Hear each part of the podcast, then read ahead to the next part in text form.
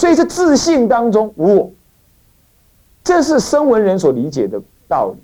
那么呢，大乘人呢，就从这个道理继续开发，开发到理解，能知道这个空的人也是空，那个空性本身也空，空亦空，空空，空亦空。所以最后是乃至生死也是空，涅盘也不可得，这是。就声闻人所看到的个人的人空，再进一步看到什么？一切万法自性本空，这样子的就叫做性空中。他不从心的什么单独处理，他不是，他直接就在法性当中思维，所谓的空是什么？所以这个跟刚刚他就不称为瑜伽，瑜伽必须。身心稳定，修禅定，然后观察心的作用，了解心生万法。可是空中的人认为心也是虚幻的，当下就是虚幻，不用再去解析它了。他是这样认知，这样思维，这样突破，这样证得。那么这叫做性空中。印度佛教呢，大体上是以性空中跟妙有中为主导。然而。性空也好，妙有也好，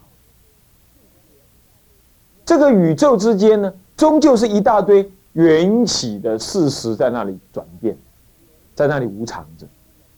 那么它背后有一个非性空非妙有，而即性空即妙有，的非空非有，即空即有的一个最后不可说，但是勉强说的那个或者真理或者离体。这个离体不是一种超然物我的泛我存在，不是，不是这样，而是那个能知跟被你所知同样都在空性当中，而空性当中呢，却又怎么样？却又永远不坏那个作用。所以说它是妙有嘛，事实上它是空性的东西；说它是空性嘛，它绝对是什么？随时存在的作用。所以诸佛恒常不灭。恒常不，那恒常不以什么状态存在呢？不可说的状态，它没有所谓状态，状态是就人的什么如幻的思想而说，就好像人类要问什么时候才开始，人类什么时候出生的，宇宙怎么创造的？基督教徒、耶教徒、天主教徒或者回教徒，他们有所谓的创造论，佛教是没有的。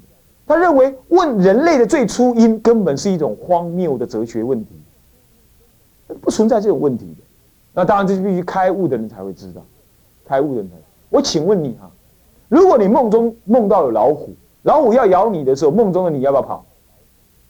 糟糕，碰见，咱台湾话讲，糟糕的美丽，是不是啊？呢，跑得很热，是不是啊？然后跑跑跑，突然间跑到什么？踢到一个石头，你会什么？从梦中惊醒，惊醒说啊，啊，刚做梦。好训，跑那么累，是不是啊？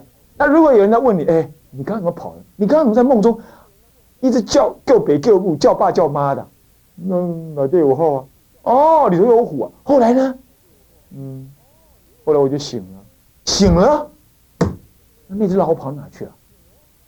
他如果这样问你，那只老虎从哪里来的？他怎么会怎么会醒了就没事？不可以，你告诉我，老虎从哪里来？我们去抓它。然后呢？把它给宰了，扒虎皮卖。他问你这个问题，你怎么回答？我会请问你怎么回答？那没有的东西嘛，对不对？你怎么回答呢？是不是啊？你再问你老虎从哪个石头蹦出来？这梦中的老虎哪里有老虎呢？你还问我哪里来？嗯，梦到有一个鼻汤的啊，没有代字，没那种代字。对那些世间的凡夫是梦中的梦汉。他在问佛陀说：“世界怎么产生的？阿罗汉死了之后到哪儿？”就好像问凡夫，就是有一只老虎，无常虎在咬我们。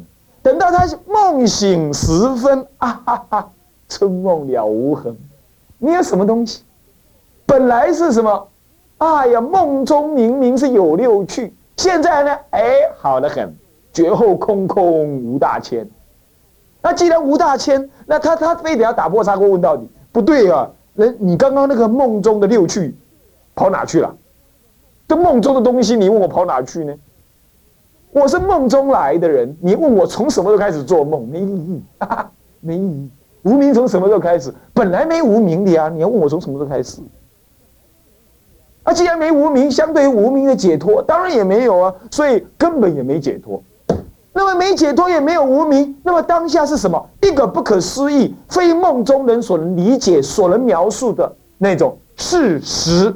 它不是一种超然物我的存在，不是犯我的犯我，那是什么？一个神，一个 God，也不是什么呢？我们在上上节课所讲的什么？老子所讲的最后归元的那个本体，不是的，它不是一个本体，它是一个不可说、也不可证、不可得。的什么的一个，哎呀，不能说的那个，反正就不能说，非物，非概念，非青黄赤白，非因果法，非来去的，还是不能说，就是那个东西。那那样子的东西是什么呢？是一个恒常不变、扩耳妄言、为正相应的最高真理。啊，真理又错了，哈 讲真理又错，真理是可描述的，还是梦中人的语汇，懂吗？也不能这么讲。不过啊，没办法了，勉强说叫做真理。那种恒常不变真理啊啊啊啊，非妙有，非性空，就叫什么如实相，如实相，如实理，法界一如，不可思议有，那个是什么？非空非有，所以又多了一个那个珍藏不坏的那个如实实实相，所以叫做真藏实相。其实，在印度本来就有这个宗派，这个宗派是又超越了性空妙有，最后证得佛就是这样。所以你看看那个禅宗开悟的人哦，他会不会大笑啊？搞了半天，根本不用修行啊，弄得这么累，他清楚了。然后人家叫他，法师怎么修行？修行哪里什么修行？来酒来喝，肉来吃，开始这样。禅宗人会弄得他开悟之后，他会颠颠倒倒，弄得这一般凡夫都觉得好奇怪，就是这样。还讲有修，还想有证，啊啊啊，都落入了可修可证的第二关。所以第一关绝对是，嗯，也在供，那个，那个就叫什么？在天台学里头讲，叫做中道，叫做实相，真常实相。这个既然现在有人把它解为什么呢？那个是大犯我的概念化，是是，创个都一样去，讲啊吐车一样，那个不是的，那个根本不是，那是为正相应的，什么呢？实相。之理，在实相之理当中，非有非空，即空即有。那么，但是要说明它的祖师用找找很多种话了，比如叫做佛性啦，真如佛性啦，啊呃中道实相啦，啊啊，那么呢三论中讲不可得智，都可以这么说，好多种说法，哦如如啊妙有啊好多种啊这这这一大堆。一大堆说法都在这，但是那个是讲的实相，实相。天台中最高的哲理在哪？这个呢，其实在印度就已经有，不过是用中国人的角度、判色的立场凸显它，用比较的方法把它凸显出来。所以这是印度当中显教当中这三宗，很有意思。那么密教呢？接下来看讲义就看到密教。密教里头呢，我刚刚说过，有一个杂密咯、纯密咯、藏密。但现在不管它什么密啦，龙眼密还是苹果密，不管它了。他们的教理呢，哎，就是文殊呃文殊菩萨跟什么弥勒菩萨两个系统。换句话说，在他们认识里头呢，是性空学跟妙有的什么瑜伽学这两个呢为主要主干。至于说实相。实相离体呢？实相离体，密教人应该说是有修道的人，可是，在教理的显发当中，没办法讲到纯元独妙。所以说，哎，这个就说起来就就多了。我我跟你讲，讲到天台学的时候，就知道我们先借用一下，性空妙有，他们其实不是截然两分的，他们其实有很强大的相互关系，他们甚至于是真理的什么描述。真理假设是这一个，当一个人从这个角度来描述他的时候，说这个是妙有，用妙有的语言来描述它，用余切余切的思想唯识的思想来描述它，然后说哦，所以真理呢是这样这样这样这样这样，最后到达真理。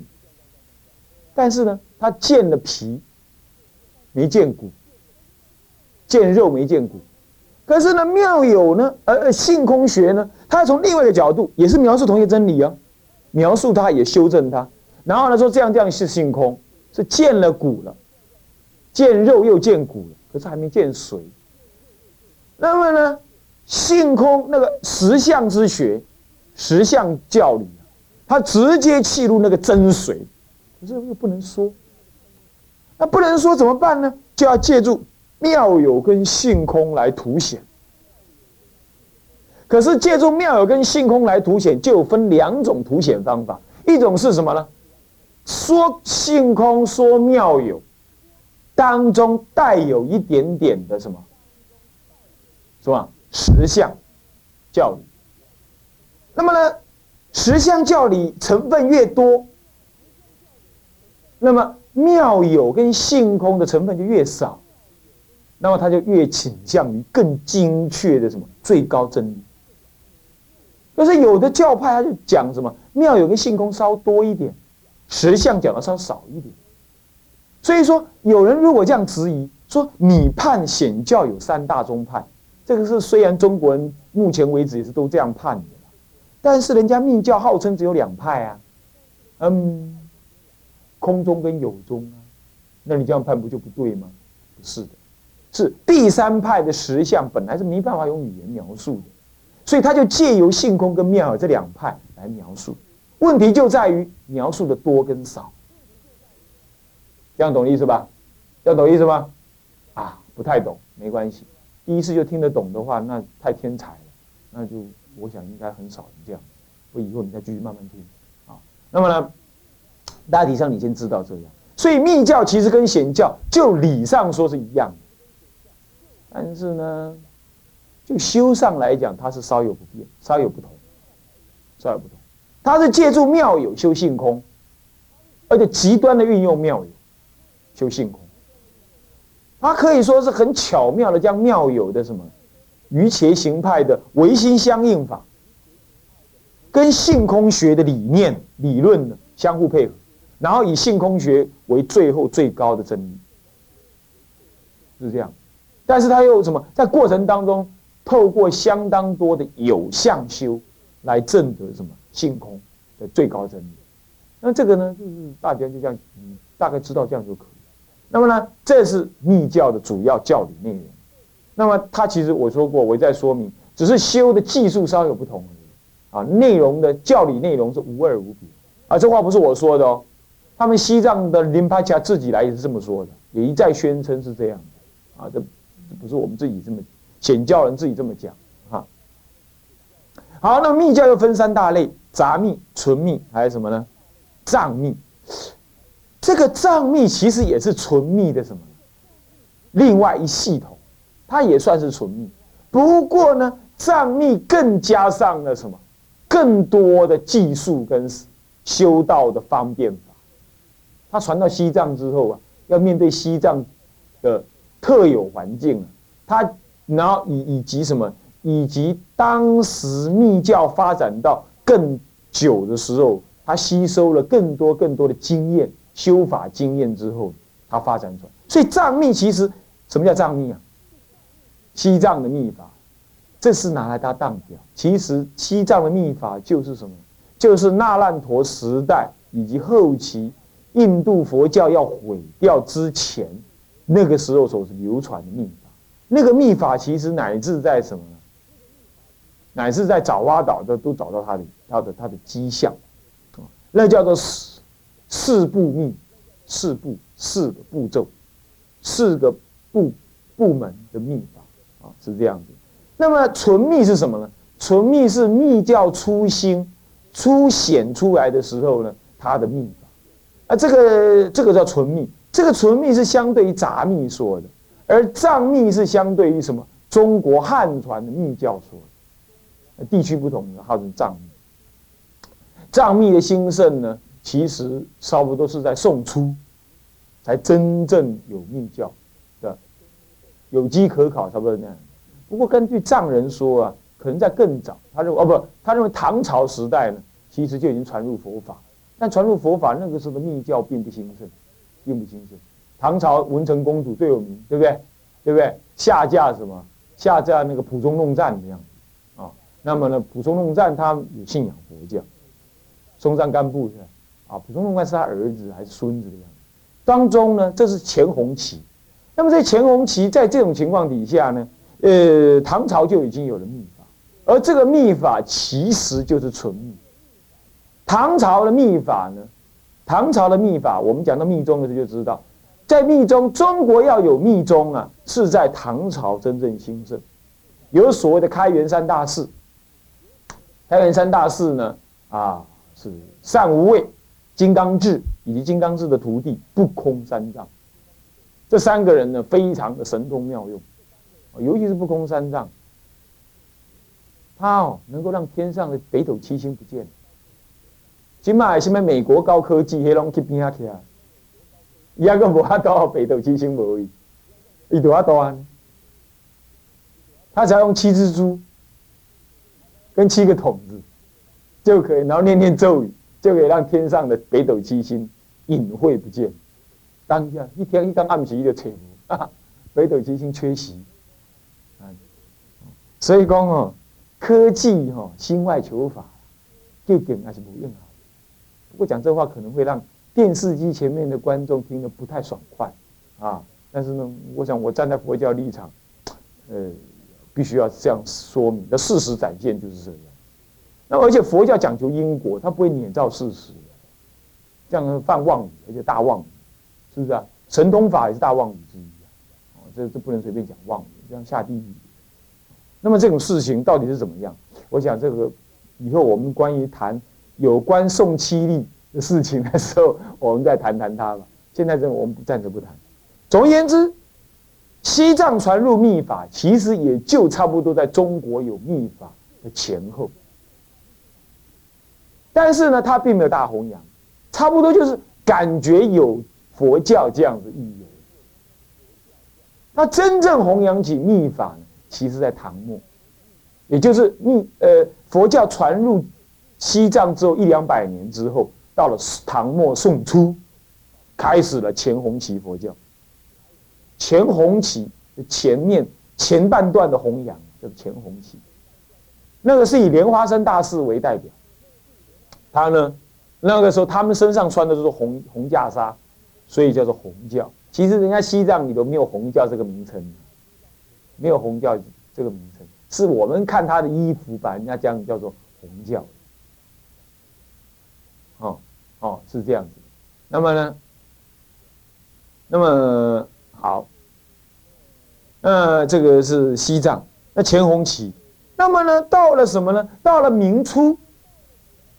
宋、元、明，到了明初，再说元朝的时候，啊，宋末呃元朝过后一段时间呢，西藏的前红旗的红教呢，极度衰微，干嘛？不守戒律，出家人不守戒律，因为密教里头有个很特殊的修法，这个修法呢，使得你佛魔很难分，也就所谓的什么？男女的什么形影，在形影当中呢，他认知淫欲亦不可得，正入空性。这个这种修法，就理论上说呢，是确实存在。那么就理论上说，他当然也是一种修法。心经讲不够不净，是不是？我们出家也并不是因为厌弃世间的丑恶才出家，不是的，是因为出家更好，对不对？那在这种情况底下，当然他这个修法是有理论基础。问题是一般凡夫不能修，他们讲正统的讲法是，必须登地以上的菩萨才能修这种法。